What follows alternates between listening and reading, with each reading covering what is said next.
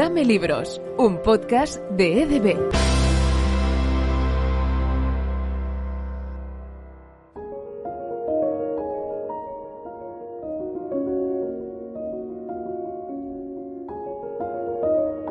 Bienvenidos a Dame Libros, el podcast iniciativa de la editorial EDB, hoy en un episodio muy especial en este mes de febrero, el mes del amor por excelencia. Y desde EDB queremos celebrar el amor en todas sus formas a través de algunas de nuestras historias.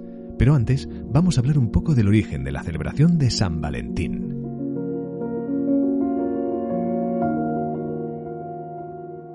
Algunos historiadores sitúan el origen de la fiesta de San Valentín en la antigua Roma, en la celebración de las Lupercales. Pero el origen de la historia del personaje de Valentín se sitúa en la Roma del siglo III, cuando el cristianismo comenzaba a extenderse. En esos momentos gobernaba el emperador Claudio II el Gótico, que promulgó una ley por la cual prohibía casarse a los jóvenes para que pudieran alistarse en el ejército.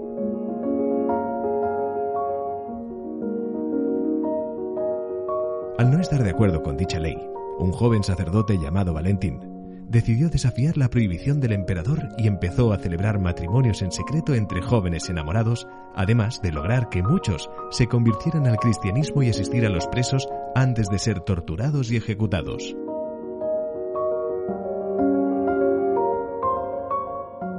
A pesar de que fue descubierto y ejecutado por ello, San Valentín pasó a convertirse en el representante del amor.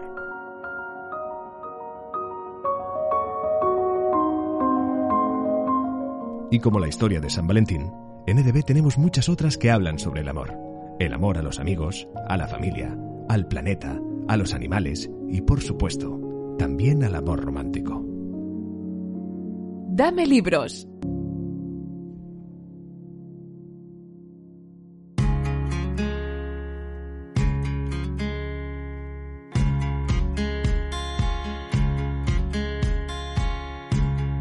Empecemos con la primera de nuestras recomendaciones. Mónica Rodríguez escribe Amelia y las abejas, una novela para lectores a partir de 12 años que aúna dos historias de amor preciosas, la del pasado y la del presente. Bueno, Amelia y las abejas es una novela en la que hay muchas abejas y mucho amor. Eh, exactamente se cuentan dos historias de amor, eh, la de Elena, una niña que va a pasar unos días a casa de su tío Abelardo en un pueblo muy pequeñito, y su tío es, apicultor y ella, bueno, lo único que sabe del amor y de las abejas es que le da un poco de miedo. Los días pasan en ese pueblo eh, mientras su tío le va contando el fascinante mundo de las abejas y a la vez su, la relación con la mujer de su vida, que es Amelia, que ya murió. Y ella en esos días conoce a un chico, Ambrosio, un chico en el, en el pueblo, con el que empieza a tener una relación emocional, no que le sorprende, y le hace sentir cosas absolutamente inesperadas. Su autora nos cuenta cómo su idea del amor se basa en unos conocimientos del famoso filósofo Platón. El libro se habla también de lo que sugiere Platón que puede ser el, el, amor, ¿no? que es la alegría de los buenos, la reflexión de los sabios y el asombro de los incrédulos creo que, que, sí, que el amor nos da un poco de eso, ¿no? Nos hace mejores, nos hace más buenos, más alegres, nos hace incluso más reflexivos y nos asombra el poder sentir cuando tenemos esa atracción emocional y ese deseo de lo mejor hacia las demás personas. El amor tiene que ser ese terreno fértil para crecer y creo que es lo que da sentido a nuestra vida cuando hablamos de amor en todas sus vertientes, ¿no? En todas sus facetas.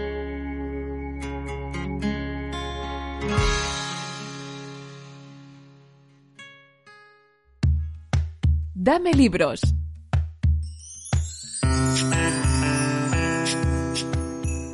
Ahora descubrimos La fábrica de besos de Joan Dadeu para lectores de 10 años en una historia de amor romántico plagada de besos.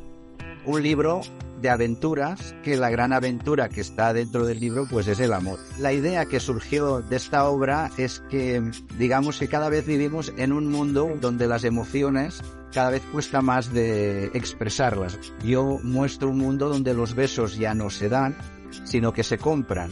Y entonces eh, primero hay que fabricar. Y por tanto hay una fábrica donde los besos de amor, los besos de familia, el amor fraternal, el amor hacia los animales, todo este tipo de amor se van fabricando. Hay unas máquinas donde fabrican esos besos con diferentes componentes y luego van a las tiendas y la gente, pues si tiene que despedirse de un familiar, pues compra un beso fraternal o compra un, un beso de amor, etcétera, ¿no? Una historia que, como bien escucháis, es de amor, pero también de aventuras. Escuchamos a su autor. Pero ¿qué sucede? De que viene una chica emigrante de otro país y en su país pues los besos todavía se dan, no se compran.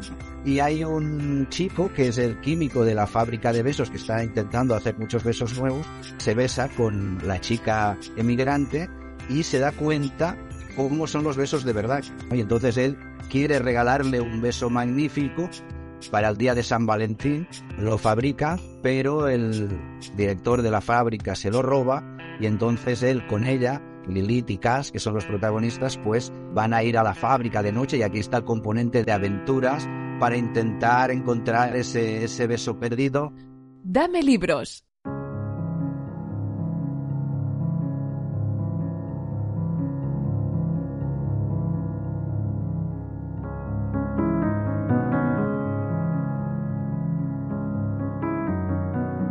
Llega también el momento de recomendaros una de nuestras obras de literatura juvenil más vendidas, Las lágrimas de Shiva, de César Mallorquí. Le escuchamos. Mi novela Las lágrimas de Shiva no está centrada en el tema del amor, pero hay tres historias de amor en ella. Digamos que es una parte de las enseñanzas emocionales del protagonista, un chico de 15 años, en la España de 1969 que tiene que viajar a Santander a pasar el verano con sus tíos.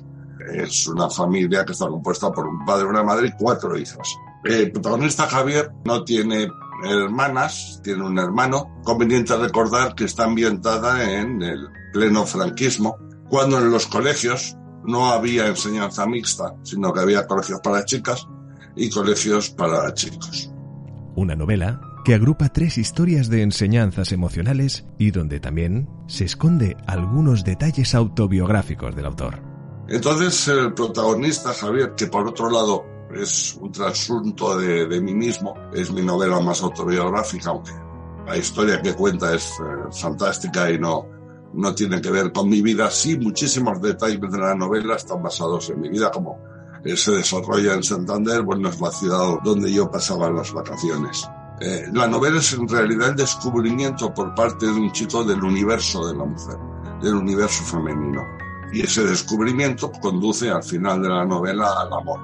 El amor bueno siempre está relacionado con el respeto y el amor malo está relacionado con la posesión.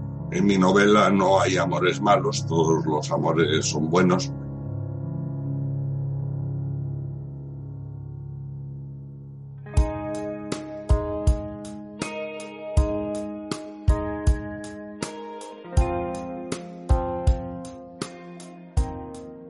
llega otra novela que habla sobre el amor romántico. Te estaré mirando, de Isaac Rosa. Te estaré mirando es una, es una historia de amor, pero también es una historia de desamor. Y puede ser las dos cosas, incluso depende mucho de quién la lea. Es, un, es un libro que cuando he ido, por ejemplo, a institutos y la han leído eh, estudiantes y han discutido sobre la novela, parecía que habían leído algunos libros muy diferentes. Había quien había leído una historia de amor, incluso una historia romántica, de, enamoramiento, pero otros habían leído una historia de, desamor más, más amarga, incluso un poco cruel. Eh, incluso había quien, había encontrado ahí la historia de una obsesión que se acaba convirtiendo casi en, una forma de, acoso yo quería poner esas discusiones en juego con la, con la novela, ¿no? Hablar de cuáles son los, límites muchas veces del amor y la obsesión, cuando, cuando nos provoca ciertas confusiones, cuando malinterpretamos las señales de la, de la persona de la que estamos enamorados. Una novela que pone a debate los límites del amor y también del desamor y que está basada en una novela clásica. Escuchemos a su autor. Está basada en una, en una novela clásica, en una novela muy conocida, que es Carta de una desconocida de Stefan Zweig, y sigue un poco el mismo, el mismo mecanismo. Es lo que leemos en la novela es la carta que un, que un joven, que Dani, el protagonista, le escribe a, Elena, a, su enamorada, y según vayamos leyendo la carta, vamos a ir conociendo su historia, y, pero también nos van a ir entrando dudas de, como digo, de, si eso es una historia de amor, de amor correspondido, o si hay algo detrás que Dani nos está, nos está enterando.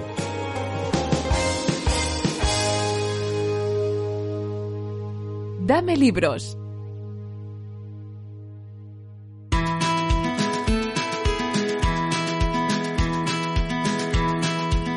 Ahora damos la bienvenida a Francesc Miralles. Él es el autor de Stranger Than Love, donde encontraréis toda una serie de detalles que nos recuerdan y que hablan de una famosa serie que todos conocemos, Stranger Things. Stranger Than Love, que tiene como telón de fondo la serie Stranger Things, que ven muchos preadolescentes y muchos adolescentes y muchos adultos también, empieza con un amor platónico, que es el que tiene el protagonista hacia Once, hacia este personaje más carismático que hay en la serie de misterio que hemos visto ya varias temporadas, y él empieza como escribiéndole una carta de amor, que es lo que muchos adolescentes hacen cuando idealizan el amor, ¿no? Que no conoces de nada a una persona, incluso aunque sea un compañero o compañera de tu clase, y viertes en ese objeto pues todas tus idealizaciones de lo que es el amor romántico a través de lo que has visto en películas, de lo que has escuchado en canciones y de tus propias fantasías. Miralles habla como esta historia es también no solo un elogio al amor, sino también el elogio de la amistad. Y más allá de ser una novela de aventuras y, y que tiene también un poco de humor y que tiene un poco de amor también porque los personajes son muy jóvenes, quizás para un amor más importante, sí que es para mí un elogio de la amistad, y eso me hace pensar en una cosa que decía Benjamin Franklin, que decía, un hermano puede no ser un amigo, pero un amigo siempre será un hermano. Y en este caso, pues lo que empieza como una amistad con una afinidad también sobre temas creativos, porque la chica escribe y el, el, chico le lee, pues ya el lector adivina que va a ir más allá, porque al final el amor lo que tiene que ser no es una fantasía, sino un, un terreno fértil en el cual podamos crecer cada uno con lo mejor que tenemos.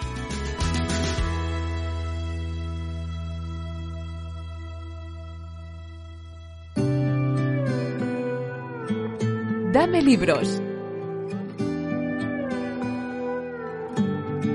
Y para terminar, descubrimos la novela El mundo al revés, de Pablo Aranda. Nos acompaña su hermano, Nacho, quien nos habla de esta novela que escribió su hermano antes de morir.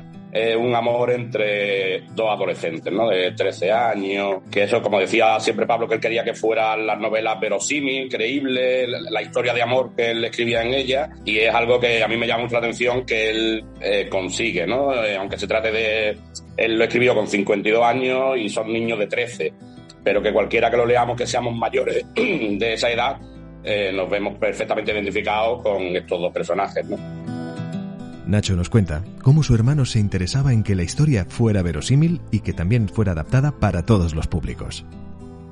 Y estos son Gonza y Gema, eh, que están en la misma clase, que comparten asiento, que comparten el tiempo, quieren pasarlo juntos todo el tiempo, pero que en un, principio ellos no saben el sentimiento que realmente tienen, ¿no? Y descubren que es amor una vez que se separan, ¿no? En la historia del libro es cuando los separan. Eh, a partir de esa separación surge una historia de amor preciosa, eh, que tampoco quiero adentrarme mucho más para los que no hayan eh, leído el libro, una historia de amor del que llamaríamos primer amor, que yo creo que nos conmoverá a todos los adultos y que le gustará mucho a los niños de esa edad porque me imagino que todos tendrán ese primer amor, ese pellizqueo.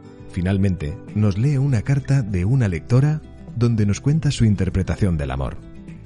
Eh, le pregunté a la, a la, hija de mi amigo Luca, a Camila, que tiene 14 años, que, que escribiría ella sobre el amor, eh, siendo de la edad de los personajes, y me, gustaría leer lo que ella dice. Eh, una a esta edad no comprende bien el amor.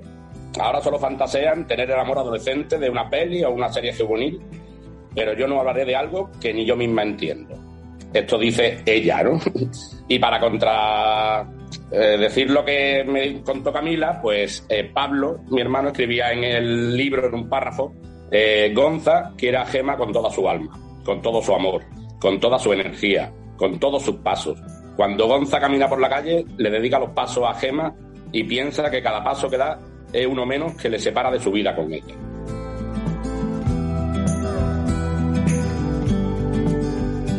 Y hasta aquí este capítulo especial San Valentín de EDB, donde os deseamos mucho amor por la lectura. Hasta el próximo capítulo.